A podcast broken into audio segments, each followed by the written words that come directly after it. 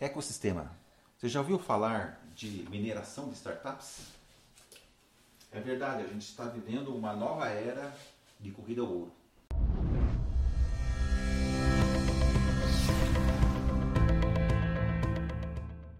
Seja bem-vindo, aqui é o Valdinei Santana, eu sou consultor, mentor e conselheiro em novos modelos de negócio. As empresas em transformação estão sofrendo pressões no meio ambiente, isso direto. Essas pressões muitas vezes são políticas, econômicas, sociais e tecnológicas. Hoje a gente vai conversar sobre essas pressões tecnológicas e como responder a essas pressões, pelo menos uma das formas, com muita inteligência. O que acontece? Normalmente, um negócio Antigamente era artesanal, então você tinha contato direto com o cliente. Depois os negócios foram se, se sofisticando. E hoje a gente tem verdadeiras cadeias de valor, onde eu tenho um negócio que está em contato com os recursos naturais, fazendo extração, por exemplo, de alimentos ou minério, então aqui é um business. Outro negócio com outro negócio, que aí lá na frente chega no consumidor final. Aqui a gente tem então um business to C, que é o business to customer, ou desculpe, business to é, consumer, que é o consumidor, e aqui no meio, B2B. Né? Então a gente tem vários B2B até chegar ao consumidor final. Só que o ambiente de negócio está cada vez mais complexo e mais integrado. Hoje não é só um negócio contra outro negócio, tem verdadeiras cadeias contra cadeias na concorrência. Só que a tecnologia ela vem e revoluciona toda essa questão das cadeias de valor. Porque elas têm formas de chegar aqui e simplesmente eliminar muitas vezes um negócio fazendo uma conexão direta com o consumidor. Então, quando acontece esse, esse, esse tipo de mudança no ambiente, acaba se tendo, hoje o pessoal fala muito do fenômeno da uberização, que é justamente esse tipo de situação, onde se elimina intermediários na cadeia de valor. Agora, como se preparar para essa situação?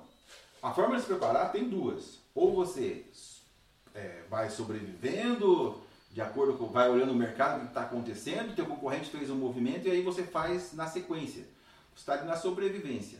Agora, existe como prosperar e até liderar no mercado em relação a essas mudanças. Então, para se fazer isso, é preciso estar muito atento a todas essas mudanças políticas, econômicas, sociais e tecnológicas no ambiente.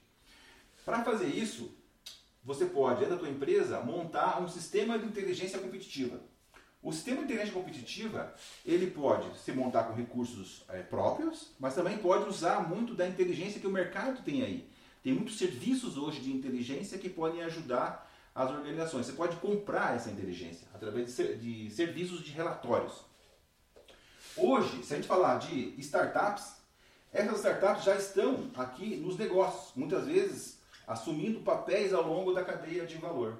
Hoje no Brasil, se nós pegarmos, por exemplo, um relatório do distrito. O distrito hoje ele mapeou no Brasil que nós temos mais de, pelo menos já mapeadas, 12.500, quase 13 mil startups no Brasil. Startups já maduras que podem fornecer para empresas dessas cadeias de, de valor.